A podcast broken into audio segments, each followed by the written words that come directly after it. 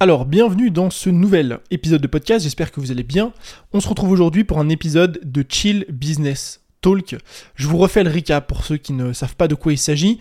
Euh, de temps en temps, une fois par mois environ, je vous mets une petite FAQ sur Instagram. Vous me posez vos questions, donc c'est une FAQ qui est pas perso en mode euh, est-ce que tu es marié, qu'est-ce que tu fais dans la vie, comment tu t'es lancé et tout, mais des questions ou des problématiques liées à votre euh, cas et à votre business, et j'y réponds dans une vidéo ou justement aujourd'hui dans un podcast. Euh, donc j'ai fait ça il y a quelques jours sur Insta, je dois avoir euh, plus d'une dizaine de questions, je pense pas toutes les traiter en fonction du temps que ça va prendre, mais en tout cas des questions très intéressantes, donc on est parti euh, avec la première question de Margot, la formation en ligne a-t-elle encore de l'avenir? Alors c'est une question que je trouve très intéressante et qui est très légitime. Pourquoi? Parce que elle vient du fait que la formation en ligne existe depuis des années. Et quand je dis des années, c'est pas 2-3 ans, c'est bien plus. J'ai démarré mon business en 2017. Donc ça fait déjà 6 ans. Et à cette époque, en 2017, il y avait déjà des personnes qui étaient établies dans le domaine de la formation en ligne. C'était pas du tout ce que c'est aujourd'hui, ça a bien évolué depuis, mais euh, des personnes qui étaient déjà établies, notamment dans des milieux qui étaient un petit peu plus tech. Euh, il y avait pas mal de formations à l'époque pour devenir développeur. Il y avait des formations sur le blogging, sur la conception, la création de sites internet. Euh, donc c'est des choses qui sont beaucoup plus nerd, on va dire, que ce qu'on peut voir aujourd'hui. et ces précurseurs-là, du coup, existent depuis 2015-2016 en France. Aux États-Unis, ça existe depuis encore bien plus longtemps.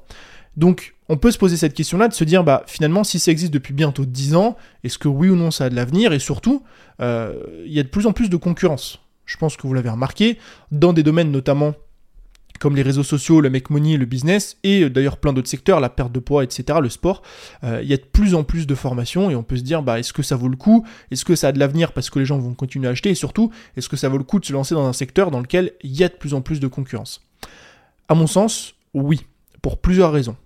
La première, c'est qu'il y a un vrai besoin d'écoles indépendantes en France. Quand je dis d'école, il ne faut pas voir ça en mode on crée une institution, euh, on investit dans des bâtiments, il y a des classes, etc. C'est euh, des écoles en ligne, c'est du e-learning, peu importe. Mais il y a un réel décalage entre l'éducation nationale et euh, les besoins du marché. Je vous prends un exemple parmi tant d'autres. Je vais en prendre deux même pour que ce soit un peu plus parlant pour tout le monde. Le premier, c'est l'IA. Euh, aujourd'hui, il n'existe pas d'école en France, euh, en tout cas pas à ma connaissance, peut-être qu'il en a évidemment, mais en tout cas moi j'en connais pas, d'école qui forment sur l'IA. En même temps, c'est un secteur qui est tellement nouveau euh, que c'est compliqué de suivre tellement c'est un paquebot. L'industrie éducative, l'éducation nationale en France, faut comprendre que c'est un paquebot et c'est très difficile de, de bouger tellement il y a de personnes qui prennent des décisions à des niveaux différents. Donc, si aujourd'hui vous voulez vous former sur ChatGPT par exemple, qui est arrivé depuis ces, derniers mois et qui a fait un buzz monumental, où il y a énormément d'opportunités business, eh bien le seul moyen que vous avez, c'est de vous former sur Internet. La deuxième chose, c'est que ça évolue extrêmement vite. Même si vous formez sur un sujet, aujourd'hui le monde évolue à une vitesse telle qu'on ne peut plus euh, assurer l'éducation ou une éducation optimale avec des industriels, donc avec euh, l'éducation nationale, qui sont des gros paquebots qui sont très difficiles à bouger. C'est pour ça qu'à mon sens, il va y avoir de plus en plus d'écoles indépendantes qui vont être beaucoup plus petites, qui vont être beaucoup plus malléables sur les programmes et qui pourront s'adapter euh, finalement à l'industrie et aux besoins. Je vous prends un autre exemple que je connais extrêmement bien parce que je connais des profs qui donnent des cours là-dedans, des personnes qui vendent des formations là-dedans, etc. C'est euh, la communication et les réseaux sociaux. Aujourd'hui, si vous faites un master classique en communication, vous sortez de ce master-là, vous faites ces 5 ans d'études, vous n'êtes plus du tout à la page en ce qui concerne les dernières tendances. Sauf si vous avez des profs qui sont sur le terrain, qui vous donnent des cours assez particuliers, etc. Mais même si vous êtes à la page aujourd'hui, dans six mois, ce sera différent. Parce qu'il y aura une nouvelle plateforme, parce qu'il y aura des nouvelles tendances, parce qu'il y aura des nouveaux modes de fonctionnement. Et c'est pour ça qu'à mon sens, tout ce qui est cours, e-learning, école en ligne, formation, ce que vous voulez, va prendre de plus en plus de place parce qu'on a euh, de plus en plus une dissonance entre l'éducation qu'on nous donne à l'école, euh, même en études supérieures, et le besoin réel du marché. Donc ça, c'est la première chose. La deuxième chose, c'est qu'il y a un vrai besoin qui est croissant, qui va être de plus en plus croissant, parce que on va avoir de plus en plus d'indépendants, on va avoir de plus en plus de personnes à leur compte, et donc des personnes qui ont ce besoin d'auto-formation. Il y a un chiffre que j'avais donné dans ma vidéo, j'ai plus euh, le, chiffre exact en tête, mais en tout cas c'est quelque chose qui tourne autour de ça. Euh, va y avoir 300% euh, à 500% de plus dépensés en e-learning d'ici les 3, 4, 5 prochaines années. On va avoir de plus en plus de, de besoins par rapport à tout ce que je viens d'expliquer, et donc de plus en plus de personnes qui vont dépenser de l'argent. Donc ça, c'est au niveau du besoin, à mon sens, on est très loin d'avoir touché l'apogée de la formation en ligne, ou en tout cas, de façon générale, je, je préfère appeler ça du e-learning.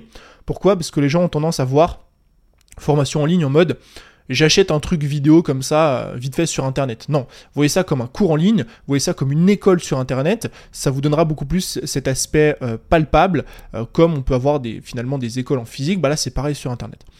et la deuxième chose, c'est que on peut avoir peur finalement de la concurrence en se disant, bah ok, ça existe depuis des années, mais en même temps, il y a tellement de personnes sur le marché, euh, finalement, euh, c'est assez complexe. Euh, moi, j'aime bien voir la concurrence sur un marché comme une preuve d'un besoin.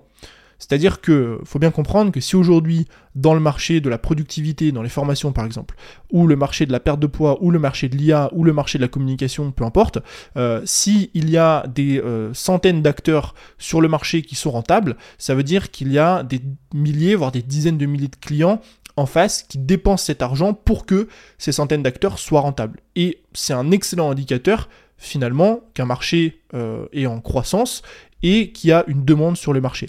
La pire chose que vous puissiez faire, c'est de vous lancer euh, dans une thématique ou lancer un business sur lequel il n'y a aucune concurrence. Parce qu'il y a deux options. Soit vous êtes un génie et vous faites partie du 0,000000001% des entrepreneurs qui sont innovants comme Elon Musk, euh, soit euh, vous allez sur un marché que d'autres personnes ont déjà testé, qui n'est pas rentable, et euh, finalement des personnes qui ont fait faillite. Donc moi je trouve que l'idée finalement de se lancer dans un marché sur lequel il y a déjà du monde, c'est hyper intéressant. Il y a juste finalement à faire ce que font les autres, à le faire mieux, à le faire plus vite, à le faire plus fort. Et voilà pourquoi, à mon sens, très longue réponse, mais euh, le milieu de la formation a encore énormément d'avenir. Ok? Euh, Question suivante. De Naïm, comment tu peux passer de 14% de conversion à 1% de conversion sur un même webinar? Alors je rigole, je sais pas pourquoi, mais c'est pas du tout marrant. Euh, c'est une question, enfin, j'ai rigolé parce qu'il y a quand même un énorme gap entre les deux. J'espère Naïm que tu m'en voudras pas. Mais euh, question très intéressante. Euh, comment est-ce que, euh, donc webinar ou même page de vente, hein, peu importe, mais qu'est-ce qui explique qu'on peut diminuer drastiquement à ce point quand même un taux de conversion? À mon sens, il y a deux éléments. Un qui est assez connu et l'autre dont personne ne parle. Le premier élément, c'est la nature du trafic. En fait, dans, dans, un, dans, une échelle, on va dire, de trafic, vous allez avoir différents niveaux. Vous allez avoir le trafic froid, Trafic froid, c'est les personnes qui ne vous connaissent pas, qui n'ont jamais entendu parler de vous. Euh, c'est les personnes euh, notamment que vous allez acquérir souvent en publicité sur YouTube, en publicité sur Facebook ou d'autres plateformes. On va avoir ensuite le trafic qui va être tiède. Euh, le trafic tiède, c'est les personnes qui ont déjà entendu parler de vous. Donc elles ont déjà vu passer une pub, elles ont déjà vu une de vos vidéos YouTube, etc. Mais c'est pas non plus des personnes qui vous suivent assidûment. On va avoir le trafic chaud. Le trafic chaud, c'est bah, vos abonnés, vos personnes qui consomment votre contenu au quotidien, euh, c'est vos inscrits à votre newsletter, etc. Et on va avoir le trafic ultra chaud. Le trafic ultra chaud, c'est finalement vos clients. C'est les personnes qui ont déjà acheté chez vous, qui ont confiance en vous, etc. Donc il faut comprendre que le taux de conversion euh, d'une page de vente, d'un webinar, de euh, votre landing page si vous récupérez des emails, va être énormément impacté par la source du trafic que vous allez envoyer sur cette page. Je vous donne une data. Euh, qui est tiré de mon propre business. Euh, j'ai une landing page sur une masterclass en ligne, euh, enfin en ligne, masterclass gratuite, pardon, qui convertit à 70% sur du trafic chaud, donc des personnes qui me connaissent déjà, des abonnés, etc. Et qui convertit à 13% sur du trafic froid. Donc des personnes qui me découvrent via la publicité. Donc moi dans mon cas, j'ai euh, divisé euh, quasiment par 3 voire 4 le taux de conversion d'une landing page juste parce que je n'ai plus la même source de trafic. Donc ça, c'est un peu le premier élément qui est le plus simple finalement euh, à analyser parce que vous avez juste à voir d'où vient votre source de trafic et en général, hein, dans 80% des cas, le manque de résultats provient justement de ce phénomène-là, qui fait que bah, en fait on n'envoie pas le bon trafic sur notre page. Enfin, c'est pas que c'est pas le bon, mais c'est que c'est un trafic pardon, qui est différent, et donc forcément, il n'y a pas les mêmes résultats. L'autre élément dont personne ne parle, c'est ce que j'appelle moi la saturation d'audience. Le concept de saturation d'audience, c'est quoi? C'est quand vous parlez d'une offre, donc ça peut être une offre, ça peut être euh, dans notre cas une masterclass, ça peut être une landing page, un freebie, ce que vous voulez. Vous en parlez euh, tellement de fois que les personnes commencent à saturer et par conséquent le taux de conversion commence à diminuer. Euh, c'est ce qui explique qu'en général, les meilleurs lancements qu'on fait quand on lance une formation sont bien souvent les premiers. Alors attention, c'est une règle qui n'est pas universelle, hein. ça ne veut pas dire que parce que vous lancez un produit pour la deuxième fois, il n'y aura pas un meilleur résultat. Mais si vous avez la même audience, il faut comprendre une chose, c'est que si vous avez 1000 abonnés sur votre euh, compte Insta par exemple, que vous parlez de votre offre une première fois, il y aura ce phénomène de nouveauté, il y aura cette dopamine qui va être sécrétée parce que, ok, c'est un nouveau programme, ou dans notre cas, c'est une nouvelle masterclass, je vais regarder, c'est hyper intéressant, etc. Je vais cliquer, je vais aller voir la page, je vais regarder la masterclass. On a ce phénomène de nouveauté. Si euh, trois semaines plus tard, vous reparlez de ce produit, de cette masterclass, de votre newsletter, euh, peu importe, euh, on n'aura plus ce phénomène de dopamine. Donc, en règle générale, il y aura déjà moins de personnes qui vont cliquer. Et en plus de ça, il y aura ce phénomène où les gens auront probablement déjà vu la masterclass, voudront aller la voir une seconde fois, et il y aura ce niveau de saturation d'audience. Et plus vous allez en parler sans renouveler votre audience, finalement, plus les résultats vont diminuer. Donc moins de personnes vont voir la masterclass, voir votre page de vente, voir votre produit. Et en plus de ça, euh, le taux de conversion va diminuer petit à petit. C'est pour ça que de 1, c'est très important de comprendre ce phénomène pour ne pas paniquer justement à chaque fois qu'on voit euh, une baisse du taux de conversion, une baisse du nombre de personnes qui cliquent, etc. pour comprendre d'où ça vient. Et en plus de ça, euh, c'est pour ça que c'est tout aussi important de renouveler son trafic. Pourquoi? Parce que si vous ne renouvelez jamais votre audience, eh bien au bout d'un moment, au bout d'un an par exemple, sans renouveler son audience, vous allez voir une baisse drastique de vos résultats parce que les gens auront sans doute entendu parler de tous vos programmes, auront euh, eu sans doute à un moment donné une offre sur chacun de ces programmes, une promo, un coupon, ce que vous voulez. Euh, pareil pour vos freebies, etc. Donc c'est pour ça que c'est hyper important non seulement bah, euh, de, faire une communication qui est fréquente sur vos offres, sur vos freebies, vos masterclass, mais c'est tout aussi important de renouveler cette audience, cette audience pardon, en allant chercher du trafic. Ok? Donc voilà d'où peuvent venir ces éléments. Question suivante de Nanou, est-ce que tu te fixes un montant chaque mois à ne pas euh, dépenser? Donc ne pas dépasser en dépenses, c'est un peu pareil. Alors, euh, pas du tout. En fait, euh, j'ai testé, passé un moment, ce truc de, de me dire je me fixe un budget, je me fixe, je sais pas, 1000 euros par mois, 2000 euros par mois, 3000 euros par mois, etc. et en fait, j'ai assez vite arrêté. Pourquoi j'ai assez vite arrêté? Tout simplement parce que j'avais pas envie de me priver de faire ce que j'ai envie de faire. Euh, mes dépenses personnelles sont assez faibles. Euh, honnêtement, je dépense très peu d'argent d'un point de vue personnel. Je parle pas du tout de ma boîte. Euh, j'investis beaucoup euh, dans ma boîte, dans mes équipes, etc. Ça c'est autre chose, mais je parle d'un point de vue personnel. On pourra peut-être reparler de la boîte après d'ailleurs. Mais d'un point de vue personnel, je dépense peu d'argent. Je m'habille toujours euh, en noir. J'ai trois t-shirts, euh, j'ai trois shorts. Je m'habille toujours pareil. je suis pas du tout truc bling bling, montre, voiture, etc. Enfin, c'est absolument pas mon délire. Le seul truc dans lequel je dépense de l'argent, c'est la bouffe, parce que j'adore manger et puis voilà. Donc déjà, c'est un avantage entre guillemets pour moi parce que ça fixe un certain plafond. Euh, même si je vais manger tous les jours au resto, euh, deux fois par jour, ou même trois fois si je mange le petit déjeuner, ce qui n'arrive jamais, hein, euh, eh bien j'aurai une sorte de plafond que je vais difficilement dépasser. Au bout d'un moment, je pourrais pas faire plus que ça. Donc déjà, bon, moi ça me permet finalement de vivre à moindre coût. Euh, et ensuite, la deuxième chose, c'est que euh, je ne traque pas mon, argent parce que euh, si jamais, admettons ce mois-ci, j'ai dépensé un peu plus d'argent que prévu pour x, y raison, j'ai fait un peu plus de trucs, je suis sorti un petit peu plus, je suis allé au resto, je, me suis acheté, je sais pas, une paire de chaussures, un t-shirt à l'occasion que j'achète jamais, eh bien, j'ai pas envie de me retrouver un soir, je sais pas moi, un samedi soir, en me disant ah bah non, parce que euh, là, euh, j'ai envie de sortir voir des potes ou manger un bout euh, avec ma copine ou avec mes amis ou peu importe, et je le fais pas parce que, ah non, je dépasse le budget. En fait, moi, j'ai lancé mon business pour être libre, géographiquement, pour être libre en termes de temps et pour être libre financièrement. Et pour moi, on ne peut pas être libre financièrement si on doit finalement se pointer devant le, resto et se dire ah bah je prends qu'une entrée, euh, je prends qu'une salade parce que je dois pas dépasser de X euros mon budget ce mois-ci. Et il y en a qui le font et c'est très bien. Euh, c'est juste que moi ça me convient pas. En fait, ce que je préfère faire, c'est me dire ok, je regarde pas ce que je dépense. Pour être honnête, je ne sais même pas combien je dépense tous les mois. Euh, j'ai une fourchette évidemment, je dois dépenser entre 1005 et 2000 euros par mois à titre perso peut-être un peu plus, je sais pas, mais en gros dans ces eaux-là. Mais je ne saurais pas vous dire, par exemple, le mois dernier, combien exactement est-ce que j'ai dépensé. En fait, je, je préfère avoir dans ce domaine-là un mindset d'abondance. En me disant, je regarde pas vraiment combien je dépense, Évidemment, j'achète pas n'importe quoi. Évidemment, je fais attention de ne pas dépenser plus que ce que je gagne. Ça, c'est un peu les règles de base. Mais en fait, je préfère vraiment me faire kiffer avec l'argent que j'ai gagné. Et ça va me pousser à vouloir gagner plus si je veux plus dépenser. Je préfère, avoir ce mindset d'abondance plutôt que d'être dans la restriction. Plutôt que me dire, en fait, je me suis fixé un budget et euh, bah, je vais pas aller manger euh, dans ce resto-là qui est sympa avec des amis, etc. Euh, parce que je vais dépasser mon, budget. Je préfère me dire, ok, je vais manger dans ce resto qui est sympa, on va dépenser 50-100 euros par personne, mais par contre, ce mois-ci, je vais me donner pour aller gagner plus.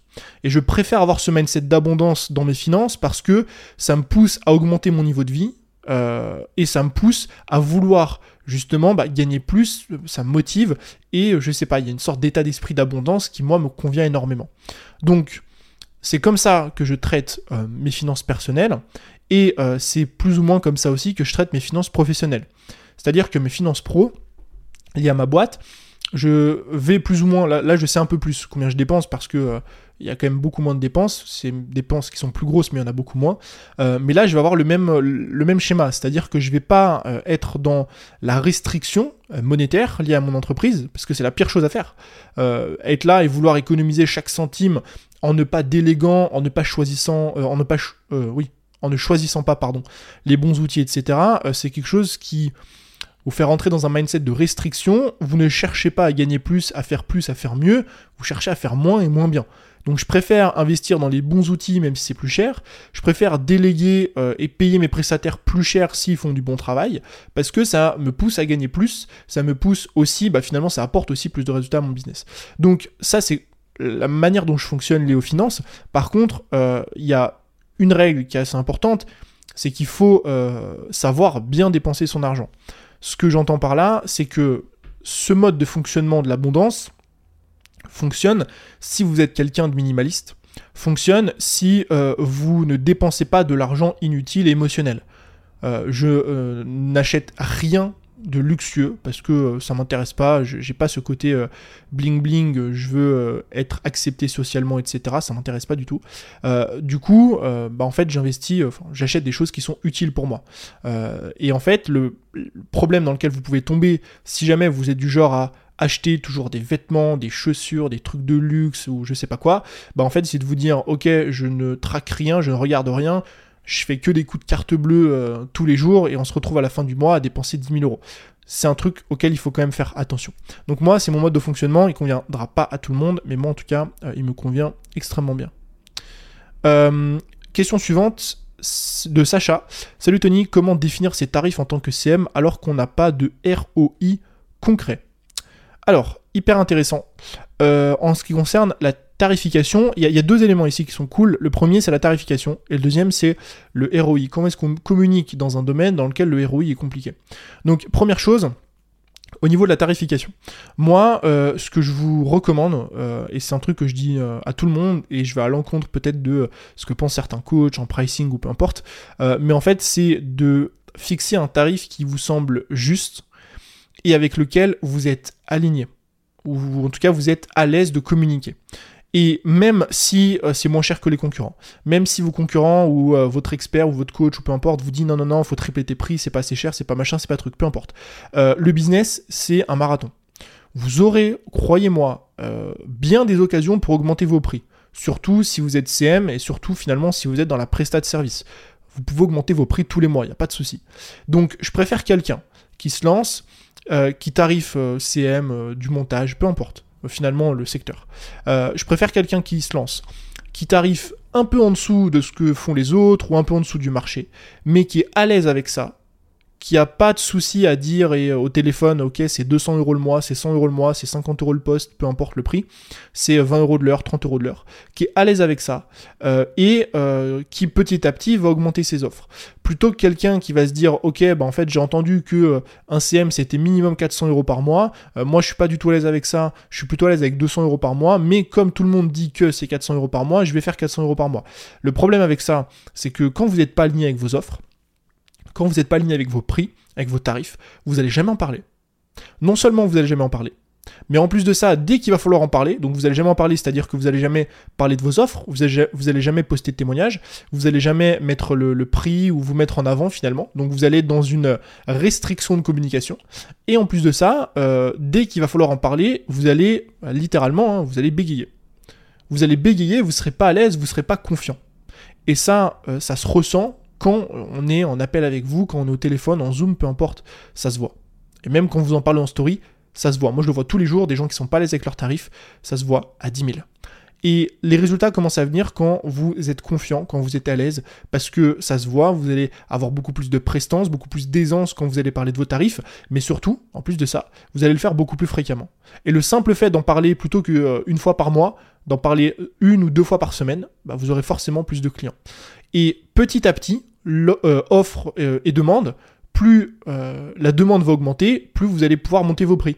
C'est-à-dire que vous commencez, je vous dis une bêtise, hein, parce que vous êtes à l'aise à 200 euros par mois, vous commencez à 200 euros par mois. Vous allez avoir assez rapidement 1, 2, 3, 4 clients. Et au bout d'un moment, vous allez vous dire, OK, euh, tous les appels que je fais, ça convertit. J'ai des clients, c'est en place, etc. Tout est OK. Donc, je suis dans une situation où l'offre et, la demande se croisent. Euh, la prochaine personne que je prends, je monte à 250. Et puis celle d'après, 300. Et puis celle d'après, 350, etc. etc. Et croyez-moi qu'en un an, c'est pas impossible de passer de 200 euros par mois pour gérer un compte Insta. Évidemment, euh, vous n'allez pas faire un post par jour à 200 euros par mois, mais vous avez compris l'idée. Euh, à, à la fin de l'année, 3, 4, 500 euros par mois. Si le travail est bien fait et si finalement vous faites des choses qualitatives. Donc ça, c'était le premier angle et le premier point.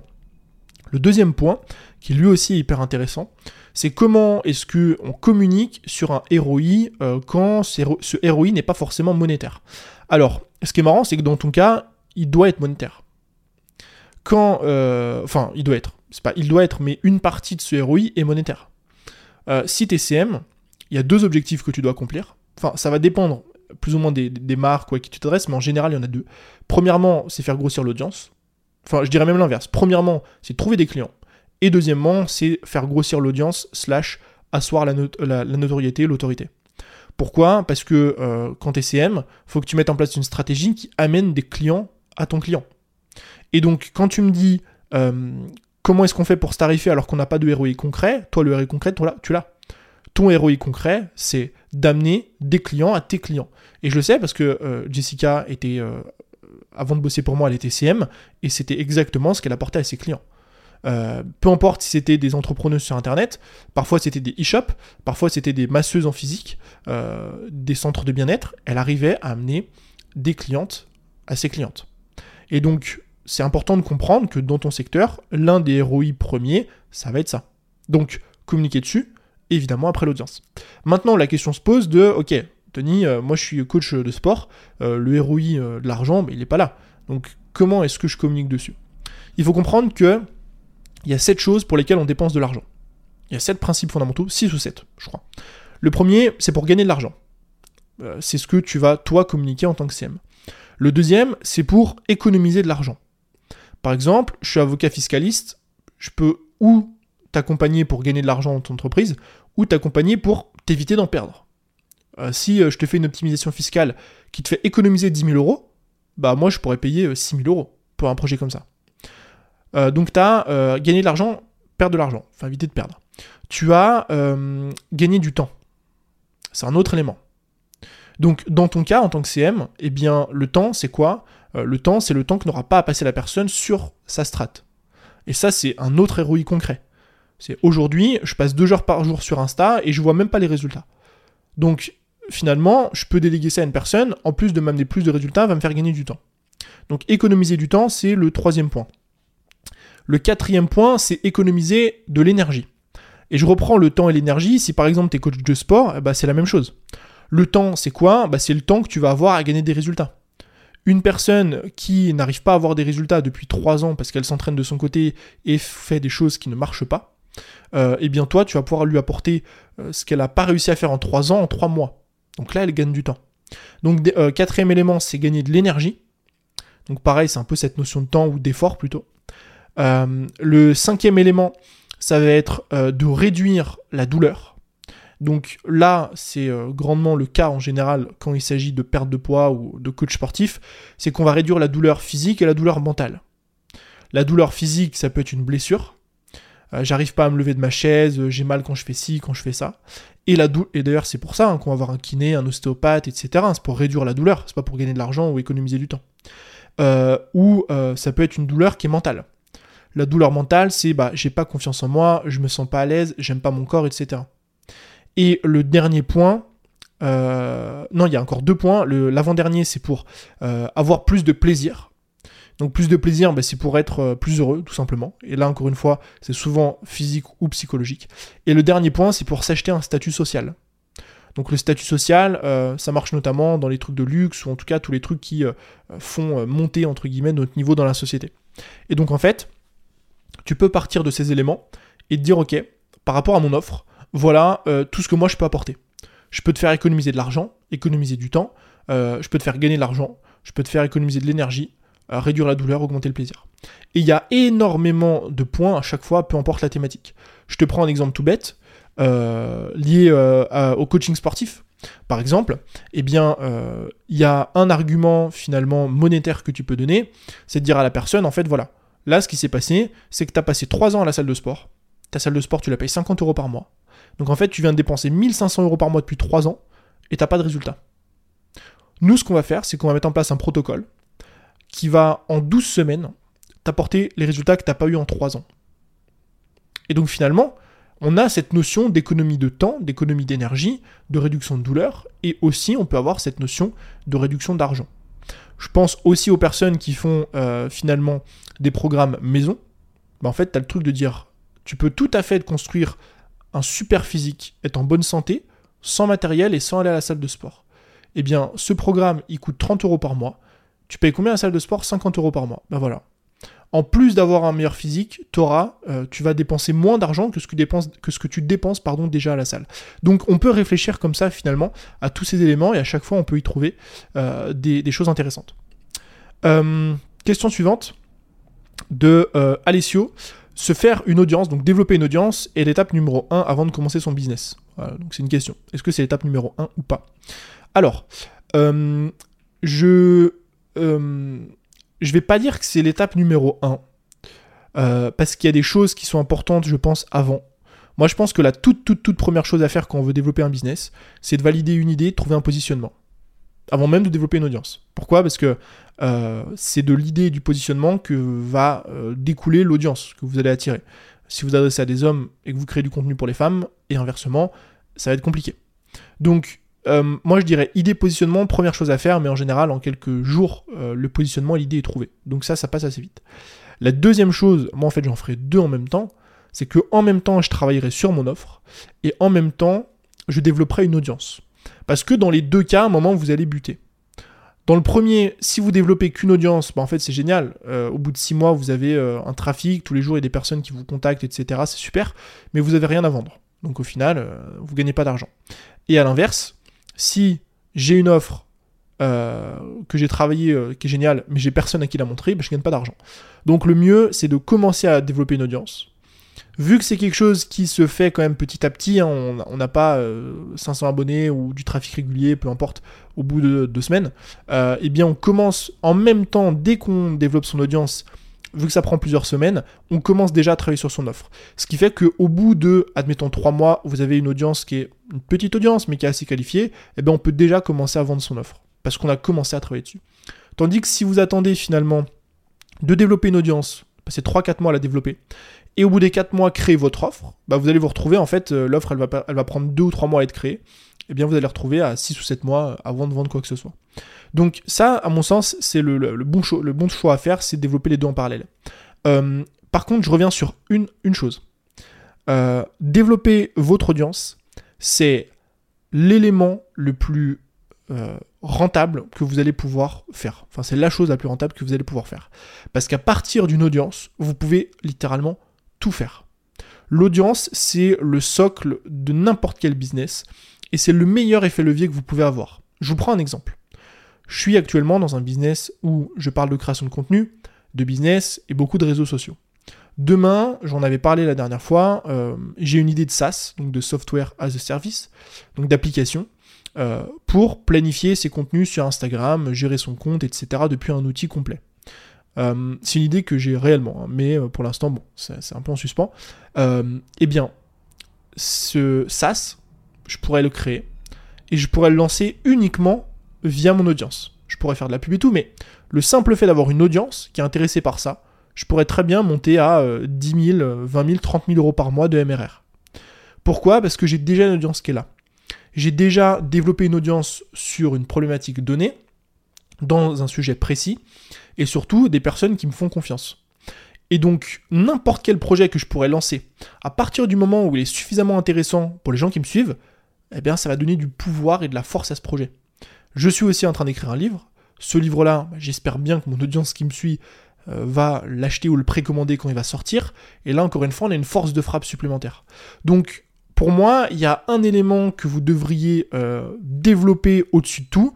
Cet élément, c'est l'audience. Faut pas y passer 90% de son temps, mais sur le long terme, c'est hyper important parce que ce socle-là va pouvoir vous permettre de lancer n'importe quel projet. Euh, question suivante de DJ Humano. À partir de quand tu penses que c'est opportun de faire appel à des prestataires euh, Alors, à partir de quand je pense que c'est opportun de faire appel à des prestataires De 1, euh, quand on a de l'argent. alors, je rigole, mais c'est un rire qui est un peu nerveux parce que euh, je vois énormément de business se cramer les ailes justement parce que ils délèguent pas forcément trop tôt.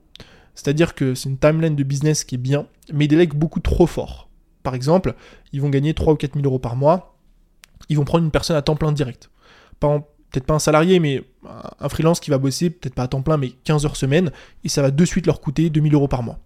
Et en fait, c'est des personnes qui, ok, actuellement, euh, le business est sur une, une, pente euh, montante, enfin, qui est en croissance, euh, et en fait, faut, faut, bien comprendre un truc, c'est que dans le business, vous allez varier entre des périodes de croissance, des périodes de plateau, des périodes parfois un peu de décroissance, croissance, plateau, etc.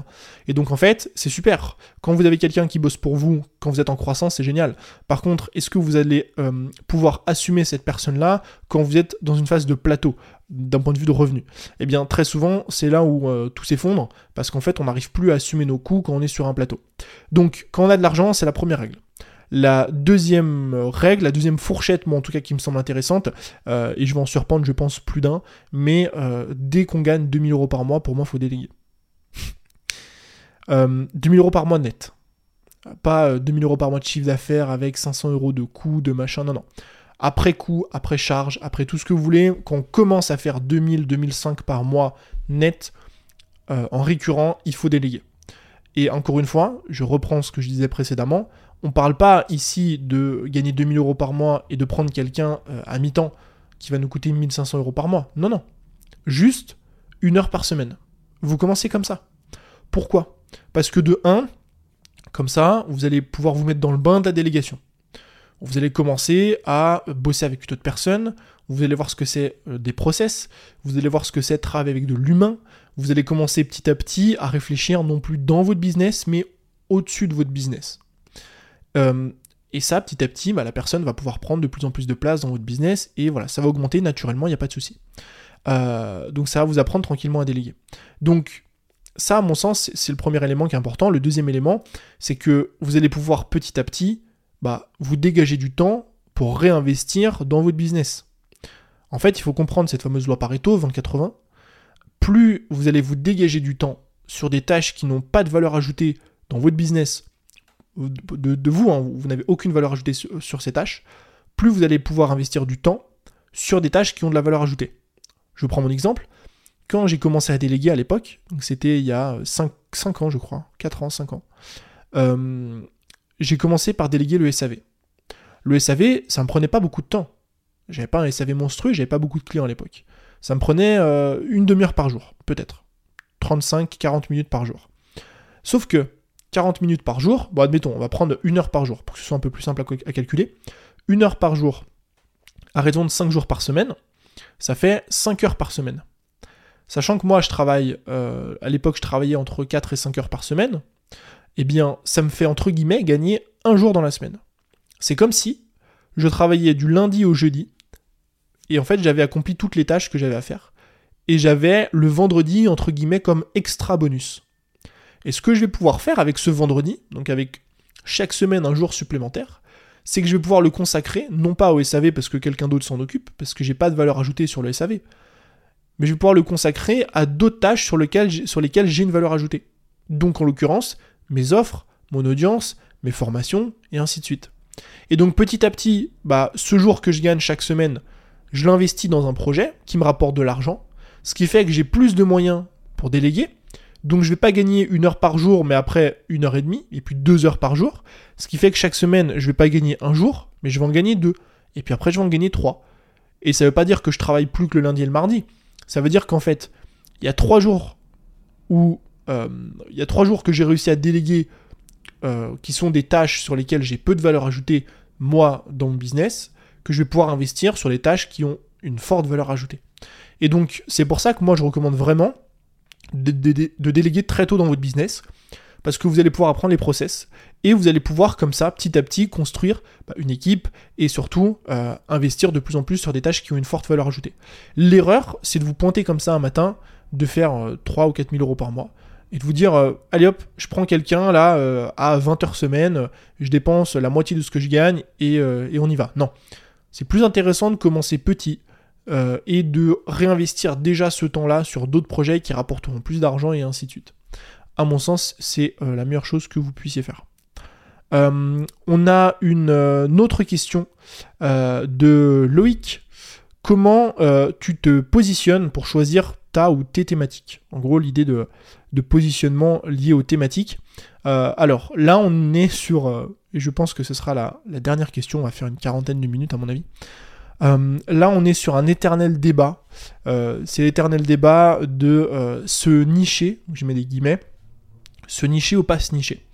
Pour ceux qui ne voient pas un petit peu de quoi il s'agit, en gros, se nicher, c'est vous spécialiser dans une sous-thématique de votre thématique.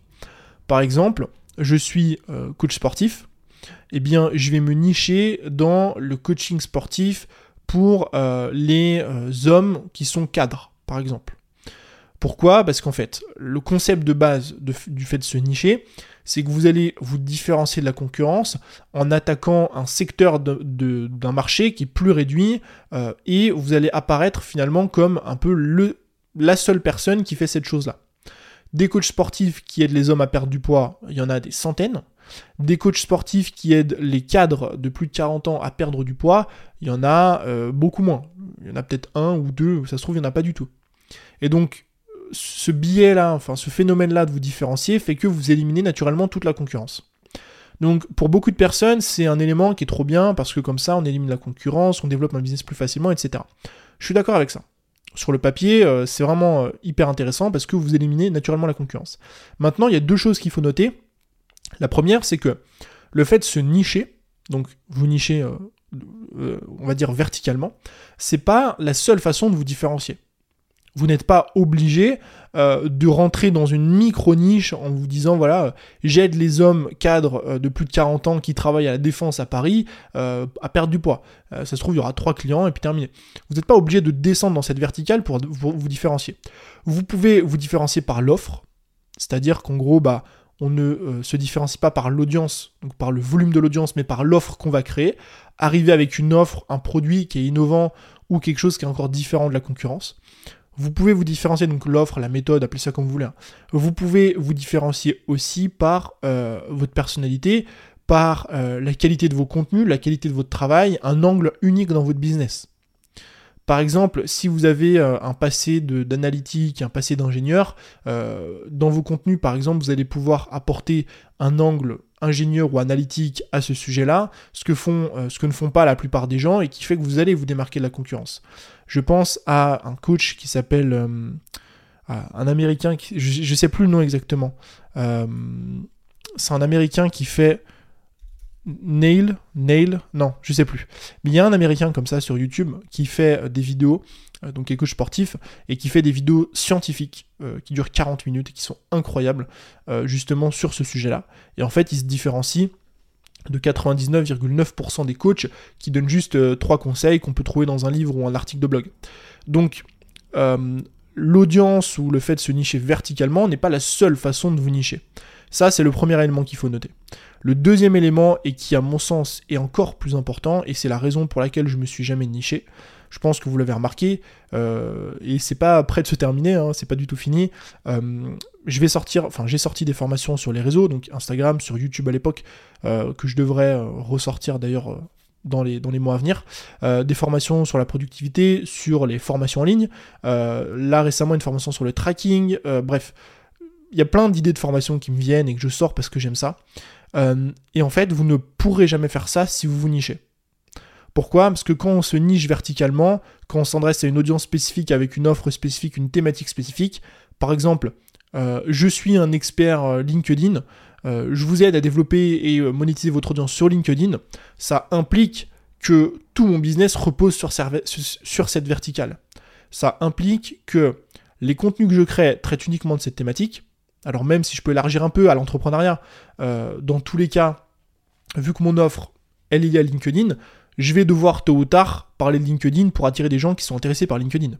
Donc, mes contenus sont drivés par cette verticale, mes offres sont drivées par cette verticale, et en fait, euh, pendant 2, 3, 4, 5 ans, vous allez poncer uniquement cette verticale-là.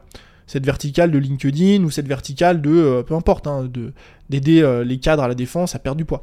Et en fait, moi, Tony Neves, je ne me voyais pas bosser dans une verticale pendant des années je sais, en fait, j'aime énormément de choses. J'aime énormément de choses, j'aime toucher à plusieurs sujets, j'aime parler de plusieurs sujets, euh, et je ne me voyais pas m'enfermer dans une case, euh, dans une box de différenciation, de euh, se nicher dans une verticale pour mieux réussir, etc. Alors qu'au final, j'ai très bien réussi sans jamais me nicher. Tout simplement parce que j'aurais pas supporté de ne parler que d'un sujet. quand je pense que la réussite dans un secteur n'est pas liée qu'à un élément. Euh, moi, mon objectif et le pourquoi de mon, business, c'est d'aider les personnes à euh, vivre une vie meilleure en se créant un business en ligne au service de leur vie. Et on ne crée pas un business en ligne au service de sa vie en ne parlant que d'Instagram. Pourquoi? Parce qu'Instagram c'est une chose, mais il faut aussi euh, gérer la productivité, il faut aussi savoir traquer, il faut aussi gagner il y a plein d'autres éléments qui viennent s'ajouter comme ça. Et donc non seulement ça sert beaucoup plus ma mission de vie d'être un peu euh, multi entre guillemets thématique. Je parle pas non plus de piano, hein, faut, voilà. faut aussi ramener euh, dans l'idée que mes thématiques euh, sont complémentaires, sont similaires, mais elles sont pas opposées. Hein. Je parle pas de business en ligne et d'éducation canine. Hein. Donc c'est Première raison, c'est pour ça, c'est pour servir mon pourquoi. Et la deuxième, c'est tout simplement que j'aurais jamais tenu dans une seule thématique pendant des années. Les personnes qui font des monothématiques et des monoproduits pendant des années, elles ont tout mon respect parce que moi je n'aurais tout simplement pas pu le faire. Euh, parler que d'un sujet, vendre qu'un seul produit dans une thématique pendant des années, j'aurais tout simplement pas pu le faire parce qu'au bout d'un moment, j'ai l'impression de tourner en rond, euh, j'ai ce besoin de... Euh, de créer sans cesse de nouvelles solutions aux problématiques que rencontrent les gens. J'adore faire ça. La, chose que je préfère faire dans mon business, c'est créer des formations, créer du contenu aussi, parce que ça répond à un problème et j'adore euh, la façon innovante qu'on peut avoir pour résoudre un problème donné. Et cette chose-là, je pourrais jamais la faire dans une niche et dans une monothématique euh, verticale. Donc, pour conclure sur ce sujet, de 1, euh, vous nicher, effectivement, vous permettra de vous différencier de la concurrence. Donc vous nichez dans la verticale de l'audience.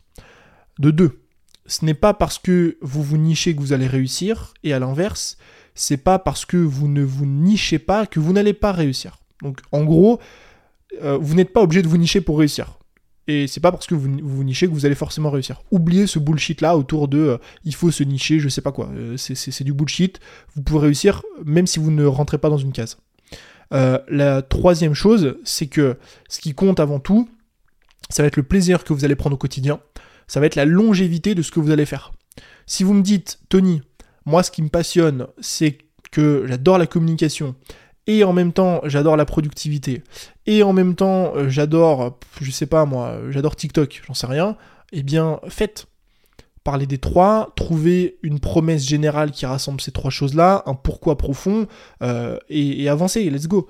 Euh, vous allez parler des trois thématiques, vous allez attirer des gens qui seront intéressés que par TikTok et peut-être un peu de productivité, mais pas l'autre, ou peut-être par les trois, ou peut-être que par un, mais c'est ok, c'est pas grave. Il y aura un petit turnover et tout, mais c'est pas grave. Ce qui compte, c'est est-ce que vous allez pouvoir tenir ça sur la durée. Alors évidemment, je, mets un disclaimer, n'allez pas non plus, parce qu'il y a un moment, il faut faire des choix, chercher des thématiques qui n'ont rien à voir. Je veux dire, quand je parle de réseaux sociaux ou de business, et de business en ligne, c'est deux trucs qui sont liés. Euh, Instagram et YouTube, ok, c'est lié, c'est des réseaux. Euh, les euh, lancements de formation et, je sais pas moi, la productivité, enfin peu importe, quand on est entrepreneur, on touche à toutes ces choses. ne lancez pas un business où d'un côté, vous parlez de perte de poids, et de l'autre côté, vous parlez de piano, et de l'autre côté, vous parlez d'équitation. Là, on est sur des thématiques qui sont vraiment à l'opposé de chez l'opposé. Donc, vous n'êtes pas obligé de vous nicher, faites juste ce qui vous fait kiffer. Euh, moi, ce que je vous recommande, c'est euh, de euh, nicher surtout vos offres. C'est de choisir une verticale sur vos offres, parce que c'est ça finalement qui va être le plus important. C'est d'aligner vos offres avec vos contenus. Si vous alignez de façon pertinente les contenus que vous allez créer aux offres que vous allez sortir, bah finalement vous allez gagner parce que vous allez attirer des gens qui vont être intéressés par un sujet et vous allez leur proposer une solution à ce problème-là. Donc dites-vous toujours ça. Et dernier point, euh, vous êtes euh, vous-même une thématique. C'est-à-dire qu'en fait, à un moment donné, à force de créer du contenu, à force d'avoir cette relation avec votre audience, à force de, résoudre tous ces problèmes-là, etc., vous allez finir par devenir votre propre thématique parce que les gens vont suivre pour qui vous êtes. Il y a des personnes que moi je suis, euh, Ben Bergeron, Dan Coe, d'autres personnes, ils pourraient parler de potager, je sais pas, que je pourrais écouter. Alors peut-être pas des potagers, mais vous avez compris l'idée. Au bout d'un moment, c'est la personne qu'on suit. C'est plus le contenu, c'est plus les sujets, c'est plus les formats.